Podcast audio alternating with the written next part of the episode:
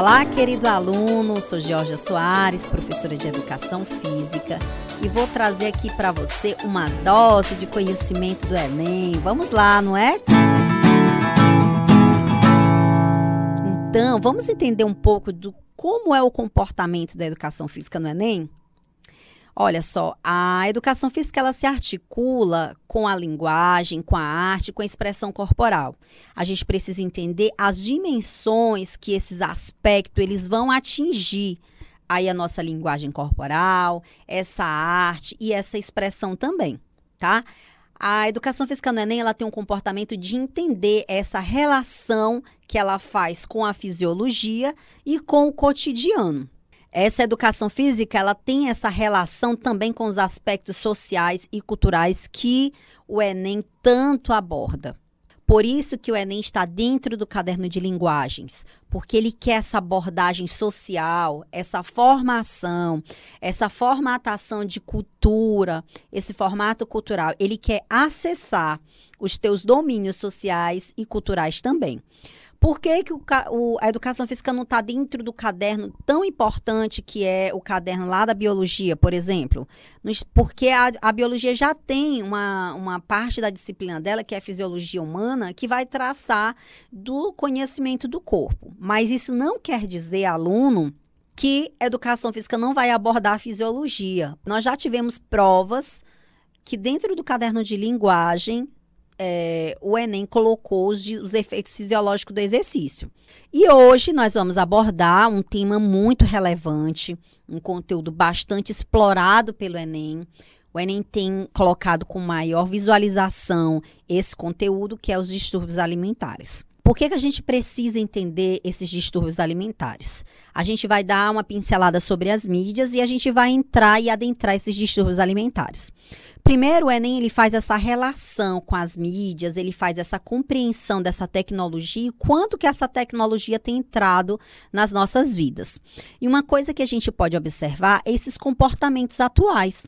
Como nós estamos conectados? Nós estamos conectados, vamos dizer, hoje então, com a pandemia, nós estamos mais conectados com a mídia do que antes, tá? Nós temos mais acesso à televisão, nós temos mais acesso ao computador, às mídias sociais, os sites e dentro disso as revistas eletrônicas e dentro disso o que que essa mídia tem trazido, tem falado para nós?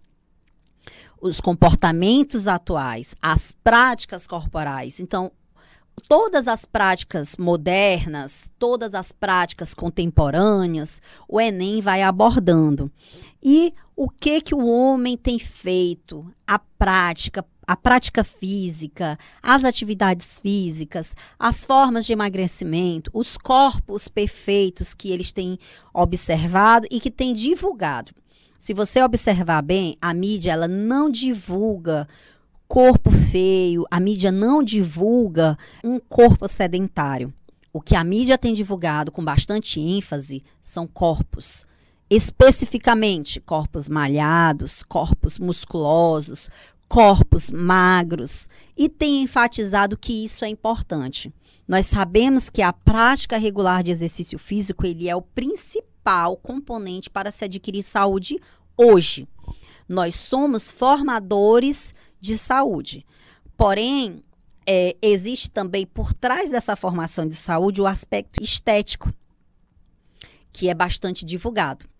Esse aspecto estético é que leva a uma série de distúrbios alimentares, dos quais nós vamos falar aqui, tá certo? Então, o primeiro distúrbio alimentar que nós vamos falar é a bulimia.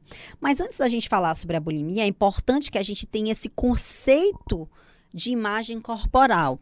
Tá? Para que a gente possa entender os distúrbios alimentares, a gente precisa entender os transtornos alimentares, que são graves distúrbios psiquiátricos que levam essa essa tomada aí da tua saúde, tá? Eles levam a graves problemas de saúde.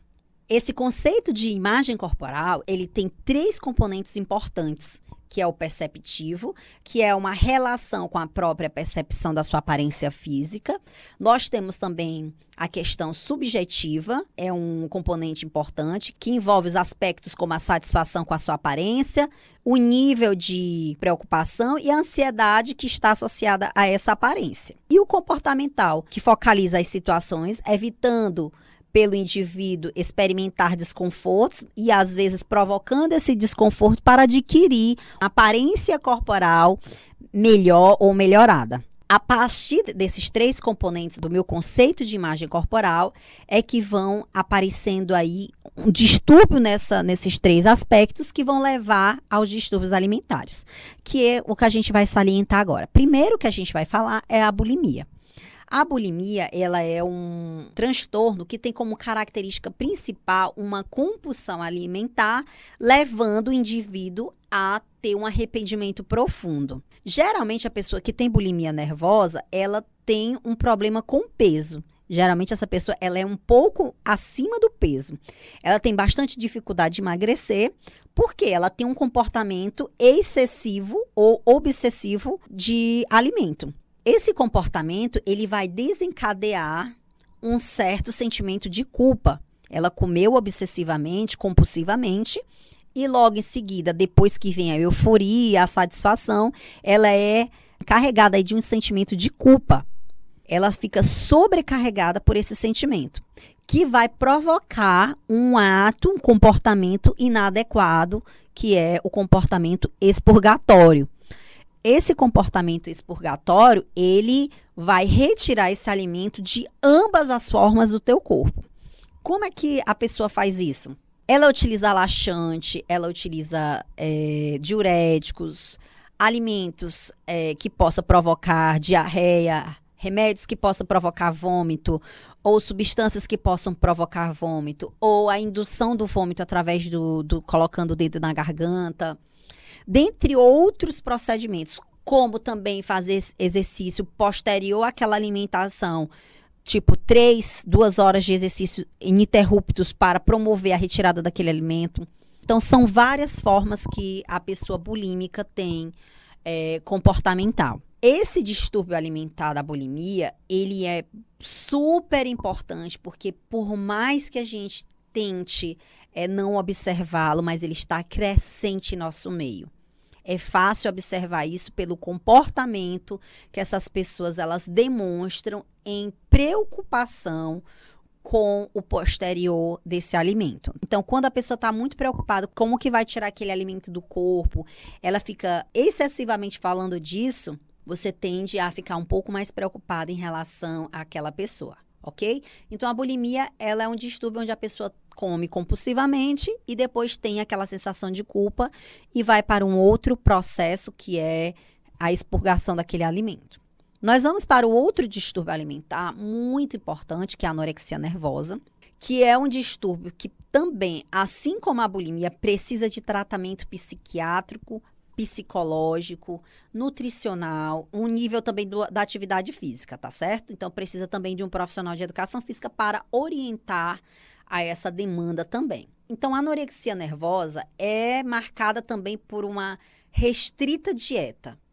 Quando você observa a, uma pessoa anoréxica, a gente já, já vê, imagina logo uma pessoa extremamente magra. Só que esse processo ele é um processo progressivo.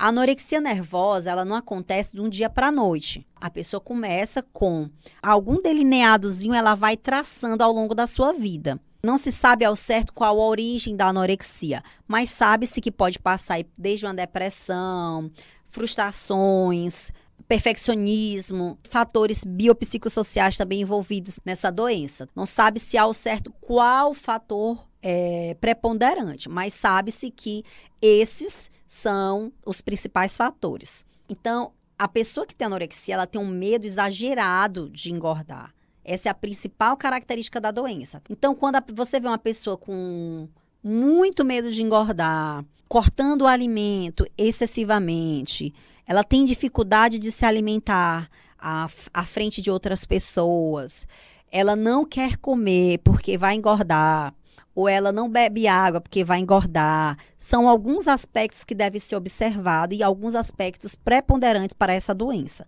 tá certo? Então, a anorexia nervosa é um distúrbio de imagem onde a pessoa se olha no espelho e observa uma pessoa extremamente gorda, sendo que ela está extremamente magra. Ela começa por essa obsessão em emagrecimento ao ponto de cada vez mais ela perceber a sua imagem corporal. Então, quanto mais ela emagrece, parece que o, o, o, processo vai, vai piorando. Quanto mais ela emagrece, mais ela começa a perceber que está mais gorda. Então, é um processo que realmente não adianta você conversar com a pessoa.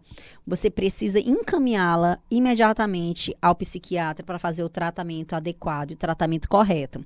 A anorexia, ela leva a pessoa à morte. Tá certo? Então, é uma, uma situação onde, se você observar pessoas que têm uma alta preocupação com perfeccionismo, a pessoa que tem um excessivo pe pesar em relação ao emagrecimento, é importante que você oriente essa pessoa a buscar um médico. Um outro termo utilizado nos distúrbios alimentares, que esse termo ele é recente, ele não é tão velho como as outras doenças, por exemplo, a anorexia e a bulimia são é, doenças que já são retratadas há muito tempo. A ortorexia ela está ligada a um comportamento obsessivo também e patológico, caracteriza-se por uma fixação numa qualidade alimentar. Então, a pessoa que tem ortorexia, ela está muito preocupada com essa pureza do alimento, ela está preocupada com a qualidade desse alimento. A pessoa que tem ortorexia, ela não se alimenta com alimentos que tenham corantes, aromatizantes, conservantes, pesticidas, alimentos geneticamente modificados, que são transgênicos, não é? Alimentos com muito sal, muito açúcar. Essas pessoas, elas fazem uso somente de uma, uma alimentação extremamente saudável, ao ponto de não ser saudável. O que isso quer dizer? A pessoa tem obsessão. A partir do momento que você tem obsessão por determinadas coisas, isso é uma doença, é patologia ok? Por isso que ela é diagnosticada como obsessivo patológico. Esses indivíduos, eles demonstram características de personalidade similares à anorexia, como, por exemplo, a rigidez ao perfeccionismo, o desejo do controle da vida, tá certo? Então, a pessoa tem um desejo muito grande de controlar a sua alimentação e tem uma ansiedade extrema em relação ao que vai comer. Exatamente como a anorexia. A anorexia, a pessoa também tem uma ansiedade muito grande em relação à sua alimentação, porque ela passa por não querer determinados alimentos por saber que vai engordar. Aí nós temos um outro distúrbio, que é a vigorexia. Ela também está relacionada com uma distorção da imagem, que chamamos de dismorfia muscular também muito é, que também é, é, chamada de anorexia reversa, tá? É um termo utilizado também para a vigorexia. É anorexia reversa. Ao passo que a anorexia quer emagrecer, é, a reversa significa que ela quer aumentar o seu tônus muscular. Então, quanto mais essa pessoa ela faz exercício, mais ela tá forte, mais ela tá se vendo ou se observando ou se percebendo que está cada vez mais fraco ou magro. Então, a pessoa que passa, a pessoa que tem vigorexia, gente, só para vocês terem uma ideia, se ela passa um dia sem ir para academia, ela acha que está perdendo músculo. Isso é dismorfia muscular, isso é vigorexia. A pessoa é obcecada, ela tem uma obsessão pelo físico, pelo corpo e ela percebe-se sempre menos, menos, menos. Eu vou dar um exemplo. A pessoa está vestindo GG de tão musculoso e costuma achar que está usando o P. Tá certo? Então, isso é uma dismorfia, isso é uma, uma, uma falta de percepção corporal ok? Isso é muito comum também é, em homens praticantes de musculação. Geralmente, o pessoal que está muito, também tem um, um traço de perfeccionismo, é, busca sempre pelo corpo perfeito, aquela visualização de um corpo perfeito o tempo todo, são as particularidades que esse excesso vai provocar na vida de cada pessoa ok? Então essas são as nossas dicas. Quero agradecer a sua, a sua atenção e te aguardo nas nossas próximas aulas.